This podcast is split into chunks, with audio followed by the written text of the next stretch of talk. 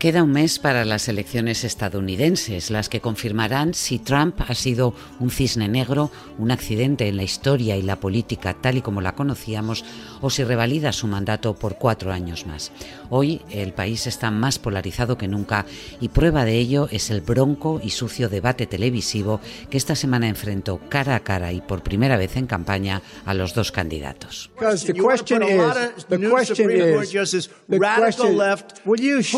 Listen, who is on your list, Joe? People out there need help. But why didn't you do it over 20, the last 25 years? Because you weren't president. Because you weren't president screwing things up. What do you want to call them? Give me a name. Give me a white name. Supremacists and Who would white you like me to condemn? White supremacists and right Proud Boys, stand back and stand by. But I'll tell you what. I'll tell you what, this is a left wing Hola, soy Montserrat Domínguez y esto es Extra, el podcast del País Semanal. Hoy queremos conocer mejor al ticket demócrata que aspira a desalojar a Trump de la Casa Blanca el 3 de noviembre. Joe Biden y Kamala Harris, que aventajan al republicano en las encuestas, aunque eso no significa mucho. Power to the people. People have the power. Amanda Mars, corresponsal en Washington, ¿cómo estás? Muy bien, ¿qué tal, Monse? Bien, bien. Bueno, pendientes todos de este bombazo y de cómo puede afectar a la campaña el hecho de que Trump haya dado positivo en COVID. Pues es un giro más y además de consecuencias imprevisibles. De momento parece que se encuentra bien, que tiene síntomas leves, pero sin duda hay un periodo de cuarentena que va a pasar y eso le va a limitar mucho su campaña, que él, a diferencia de Biden, ha hecho mucha campaña en el territorio, eh, ha viajado mucho y ahora se va a ver eh, muy limitado. Eh, bueno, él se reía de Biden, ¿no? Por llevar mascarilla.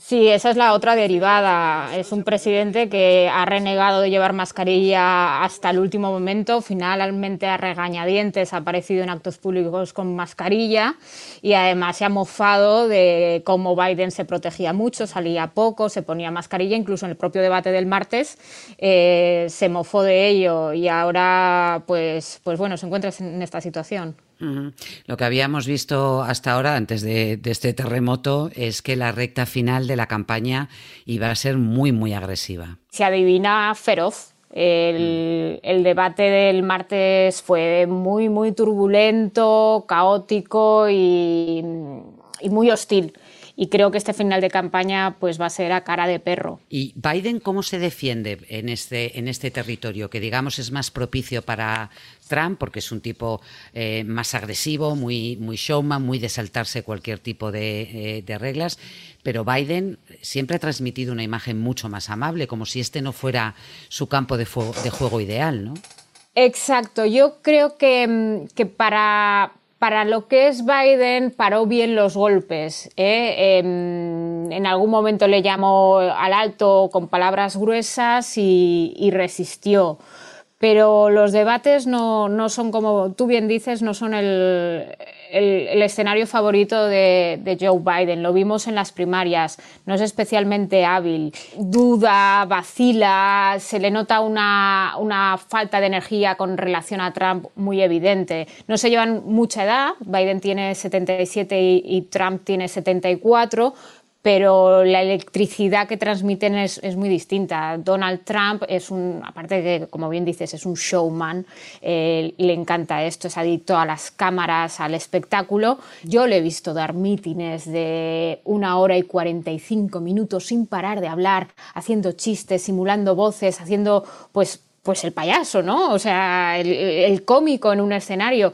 Y eso, eso es verdad que es una energía que Biden no tiene, pero, pero sí transmite una serenidad, una, un aire presidencial que, que es el que le puede ayudar a ganar en este caso, ¿no? Mm. Ante un rival como ¿Y eso Trump. Que, y eso que cuentas, Amanda, que no le beneficia este tipo de campaña con tantas eh, distancias de seguridad por culpa del, eh, del, coronavirus, porque él es un hombre que gana en el, en el contacto y en la, el próximo eh, porque es cálido, ¿no? Absolutamente, absolutamente. No es el, no es el orador que es Obama, no tiene ese, ese gancho, ese sexapil con el público y que, y que demostraba en el Congreso su número dos, Kamala Harris, pero es fantástico en el, en el, uno a uno, ¿no? en el trato directo con el votante. recuerdo hace unos meses, le vi en un, en un, acto en San Antonio, Texas. Habló solo diez minutos, fue un discurso muy breve, muy medido, muy, muy tranquilo. Y cuando bajó, pasó como una hora hablando con, un montón de asistentes al acto, eh, padres de veteranos de guerra, ya sabéis que él, eh, su hijo Bo fue veterano de guerra, eh, abrazaba a las familias, se quedaba un rato hablando con ellas, tiene memorias, recuerda las historias personales de la gente y lo hace transmitiendo una autenticidad que es muy difícil importar. Todos los políticos, como sabéis, en campaña van a los mercados y abrazan a niños, pero, mm. pero el, mérito está en hacerlo transmitiendo autenticidad. Oye, has mencionado la edad y no es un tema menor, porque si ganara las elecciones se convertiría en el presidente de los Estados Unidos de mayor edad, 77.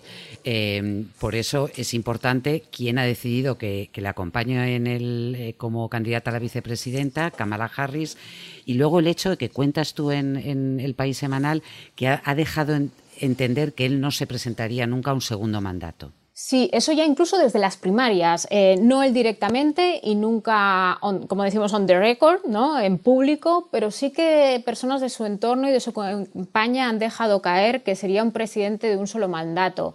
Eso, digamos que tranquiliza al votante preocupado con, tener un, presidente hasta los eh, cerca de 90 años, ¿no? que podría ser si con, con ocho años de, de mandato. Y claro, dirige las miradas a su número dos, a Kamala Harris, porque el puesto de vicepresidente suele ser un trampolín para luego querer ser candidato presidencial. Kamala Harris ya quiso ser candidata presidencial en estas primarias. Si ahora es la número dos de un gobierno, gana las elecciones y es la número dos de un gobierno, desde luego es presumible que, va a estar ahí en esa carrera. Háblanos de ella. La vamos a ver muy pronto eh, batirse el cobre también en el siguiente debate eh, entre los vicepresidentes o candidatos a, repetir en la vicepresidencia. ¿Cómo lo está haciendo esta senadora de, California que tú recordabas que le plantó cara a, Biden en las, en las primarias? eh, y le fue también directamente a la yugular. Because your city council made that decision. It was a so local that's decision. where the federal government must step the, in. The that's why we have the Voting Rights Act and the Civil Rights Act. That's why we need to pass the Equality.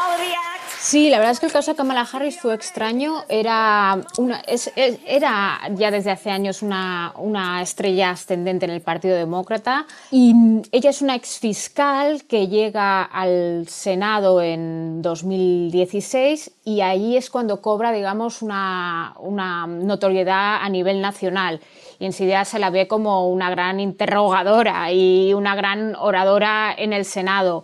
En la campaña al principio lo hizo muy bien tuvo este momento en el, primer debate de precandidatos que, que, acabas de recordar, cuando justamente fue la más dura contra Biden, pero luego en las, en las encuestas nunca despegó. Y aunque era uno de los nombres más populares de esa superpoblada carrera, que recordáis que tenía como 20 nombres, sí. ella nunca, nunca despegó en las encuestas. So here's the deal, guys. Um, my campaign for president simply does not have the financial resources to continue. Se retiró muy pronto, se retiró antes incluso de los primeros caucus de Iowa.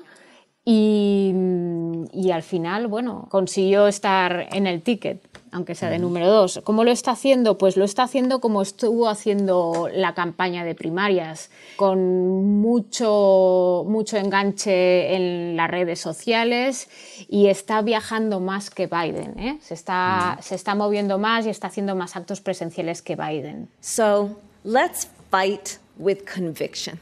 Let's fight with hope. La veremos la semana que viene, la veremos dentro de pocos días, porque los, los candidatos a vicepresidentes también tienen su debate. Mm, aunque veremos si, si hay más debates eh, entre los eh, presidenciales, porque hoy leía en el Washington Post, decían que, visto lo visto en el último, las pocas propuestas que hicieron, el tono sucio, agrio y tal, mejor ahorrarle esto a la, a la audiencia.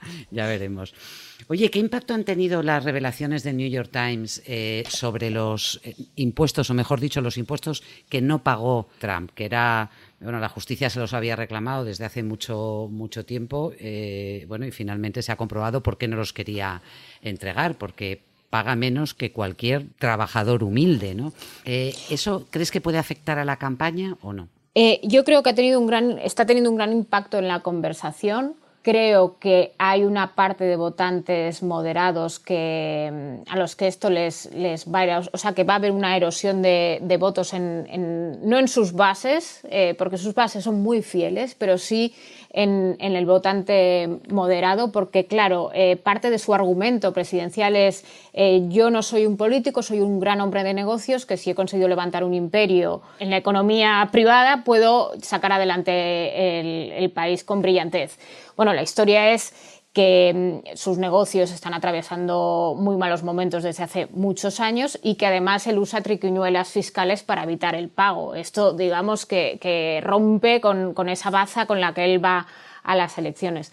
Dicho esto, hubo muchos escándalos en el otoño de 2016 y aún así ganó las elecciones. El votante, al final, cuando va a las urnas, mide, mide un montón de asuntos, mide quién le va a bajar los impuestos, mide quién va a poner jueces conservados en el Supremo, mide que ha sido republicano toda la vida, con lo cual yo creo que puede calar en un porcentaje de votos moderado, que no son sus bases. Dicho esto, eh, esto va a ser muy reñido y todo importa. Coronavirus la pandemia, eh, que sigue azotando también de forma dura a Estados Unidos y claramente también a la marcha de la, de la economía.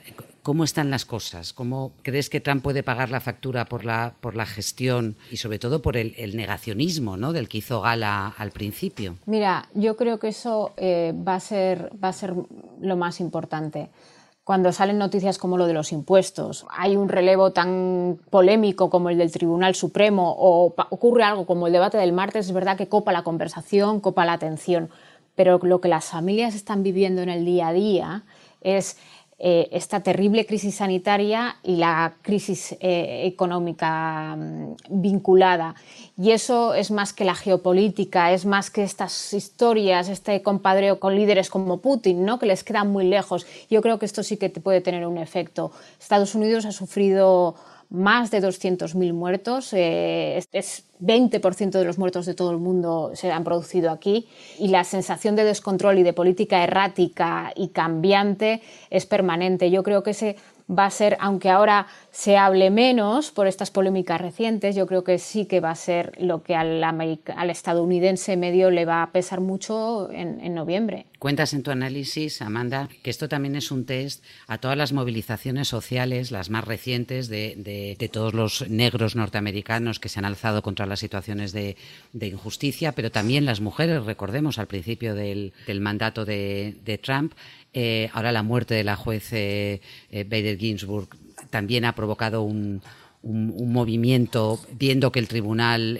Supremo lo pueden copar los conservadores durante las próximas décadas, durante mucho tiempo por delante, y eso va a cambiar también las leyes y cómo se lucha contra ello. ¿Cómo está de, tú, ves movilizado realmente a quienes no votaron en su momento y permitieron la, victoria de Trump? Me refiero a los votantes demócratas o que claramente deberían decantarse ante, ante ellos. Mira, si nos tiene que servir de termómetro lo que pasó en las elecciones legislativas de noviembre de 2018, estas que se llaman de medio término porque pasan entre en la mitad, justo en el Ecuador, entre dos votaciones presidenciales, sí hay una traducción de votos. En, noviembre de, 2018 hubo una ola de, mujeres votando y presentándose a, cargos públicos sin precedentes y los demócratas lograron la mayor victoria desde el caso Watergate ¿eh? en el Congreso. Entonces, eso es un termómetro y eso es un indicador sí hay una traducción de votos. Lo que ocurrió después de la victoria de Donald Trump es que empezó, por ejemplo, eh, esta ola de esta nueva ola feminista y estas marchas por las mujeres que no han cesado desde entonces. Luego recordemos los jóvenes saliendo a la calle contra las armas después de la matanza de Parkland en, el, febrero del 18. Em, ahora hemos visto la mayor o la de movilizaciones contra el racismo mm, desde que mataron a, Luther King, ¿eh? no, por virulencia, pero sí por, por duración y por, y por o sea, y porque ocurren en todo el país.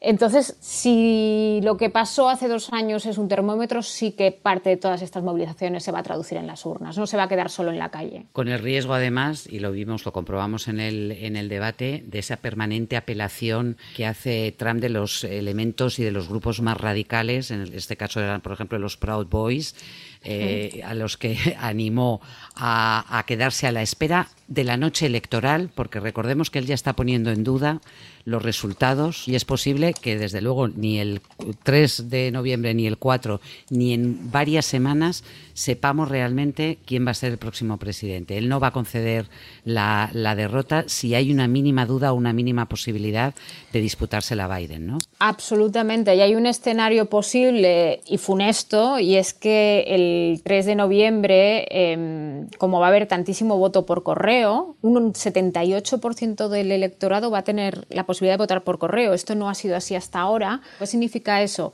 Que em, el resultado tardará en saberse. ¿Y qué significa también? Que ese resultado extra de votos por correo, si es tan voluminoso, tiene la capacidad de variar la foto que salga el, 3 por la noche. Entonces imaginemos que el 3 por la noche muy ajustado, pero sale vencedor, eh, con los datos disponibles, sale vencedor Donald Trump y al cabo de unos días, con la corrección del voto por correo, sale ganador Joe Biden. Pues bueno, el presidente Trump ha estado todos estos dos últimos meses sembrando dudas sobre el sistema, sembrando dudas sobre los votos por correo. Digamos que tiene el terreno ya muy preparado para discutir el resultado electoral y que esto acabe pues en el mencionado Tribunal Supremo. Sí, de nuevo, no sería la primera vez, recordemos a Bush contra Gore, pero sí puede ser una, una situación, sobre todo en este ambiente de, tremenda polarización que si algo ha dejado, si algún legado deja Trump en estos cuatro años, ha sido la profunda división en el país. Sí, sí, eh, es,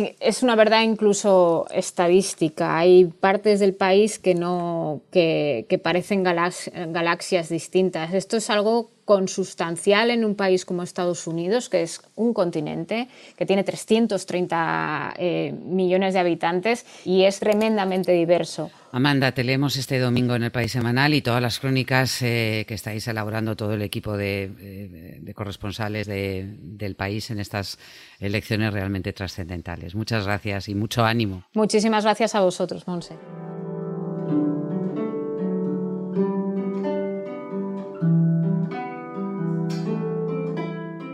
El profundo desasosiego que sienten muchos norteamericanos escribe Richard Ford en un ensayo original para el país semanal.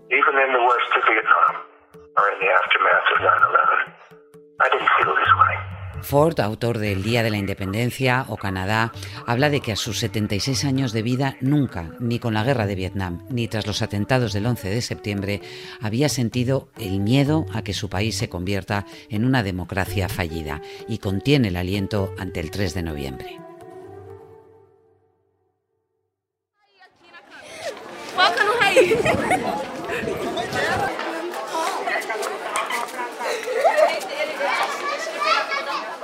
Cambiamos de escenario y volamos hasta Sao Paulo para conocer una historia excepcional. ¿Cómo se organiza un barrio de favelas donde no llega ni la asistencia médica para luchar contra la pandemia del coronavirus? Nayara Galarraga es la corresponsal del país en Brasil. ¿Qué tal, Nayara? Hola, buenos días. Muy buenas. Cuéntanos primero cómo es, qué es Paraisópolis. Pues Paraisópolis es una de las mayores favelas de Sao Paulo.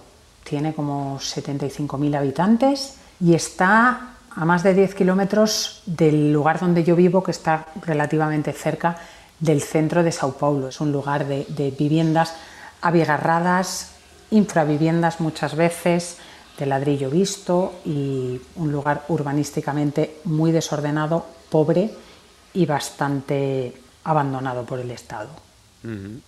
Y precisamente por lo que nos cuentas en tu reportaje, por ese abandono del, Estado, lo que han tenido es que autogestionarse en una situación de, coronavirus y de pandemia que, impedía que muchos de los habitantes de este barrio de favelas pudiera ir a ganarse la vida cuando viven precisamente eso, ¿no? Del día a día. Claro, lo que ocurrió aquí, como en todos los lugares, la economía y la vida cotidiana se paralizaron de un día para otro y miles y miles de las personas que viven en Paraisópolis perdieron sus trabajos y entonces, por un lado, estaba el miedo al contagio, por otro lado, el miedo a no tener dinero para comprar la próxima comida o, o la próxima cena.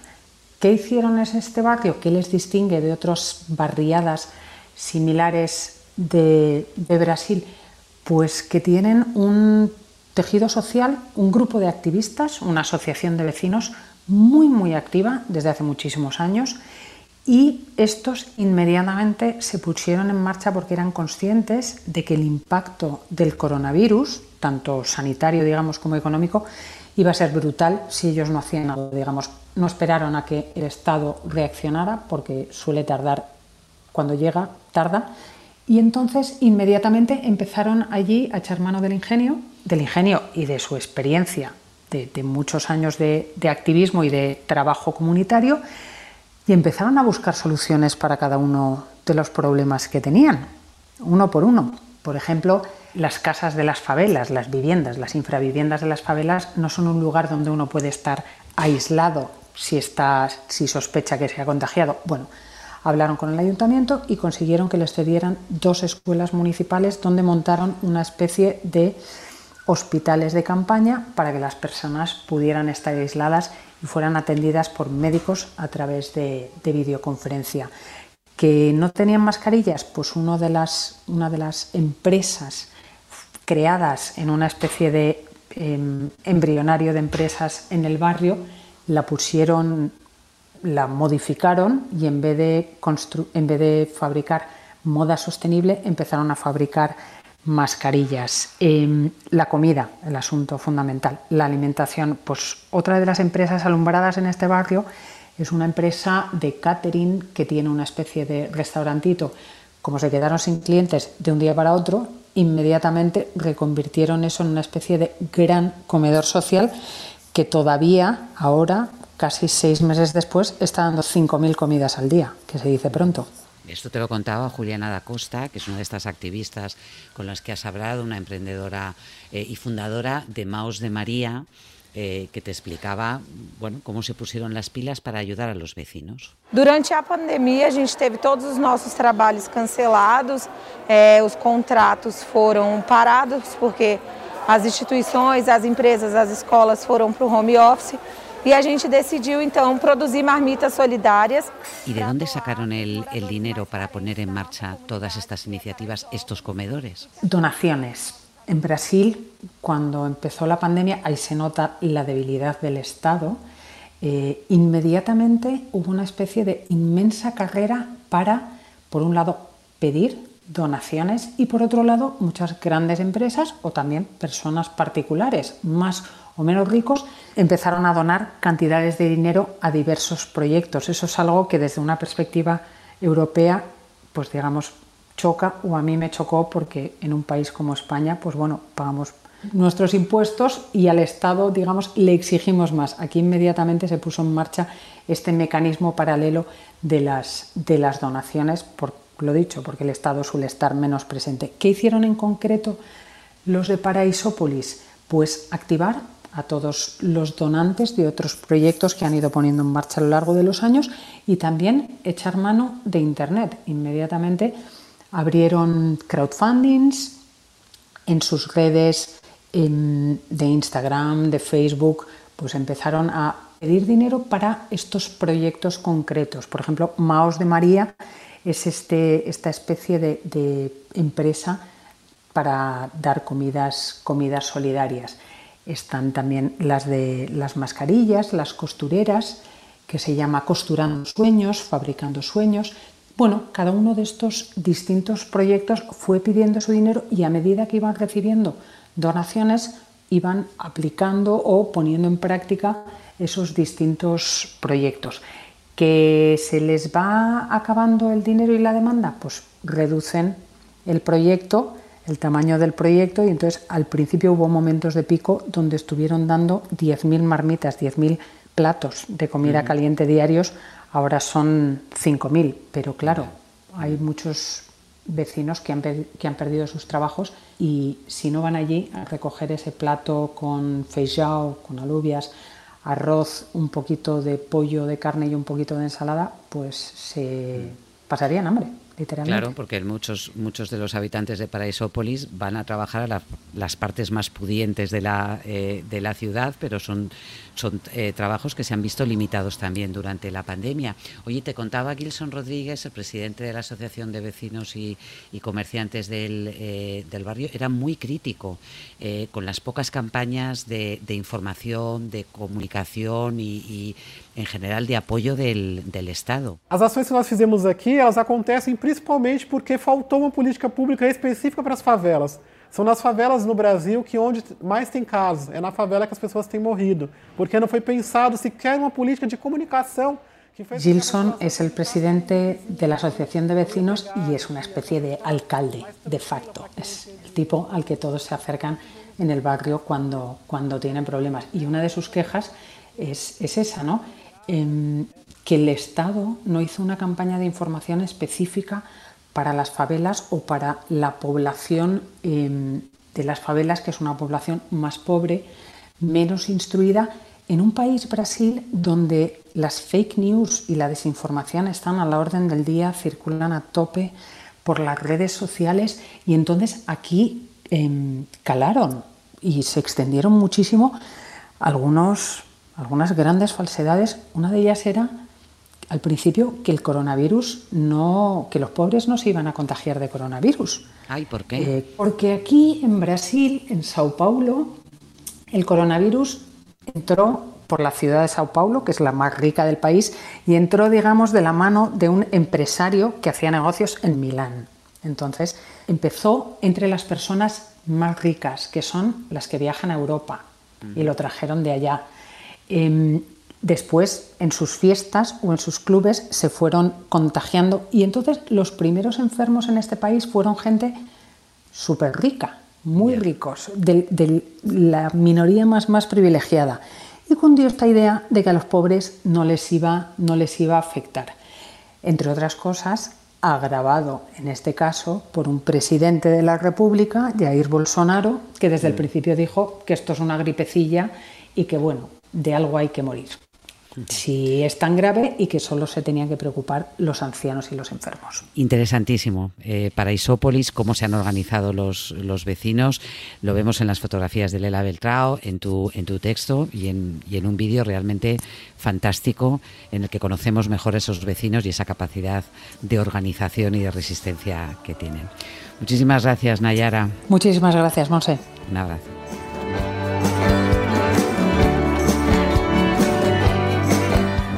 Este domingo 4 de octubre encontrarás estas y otras historias del País Semanal en tu kiosco y en la web. A cargo de la realización de este podcast ha estado Verónica Figueroa y la banda sonora es de Patti Smith, la cantante y escritora estadounidense que desde su casa y con un montón de voces amigas ha grabado esta nueva versión de su himno People Have the Power para animar a la gente a votar el 3 de noviembre. Hasta la próxima semana.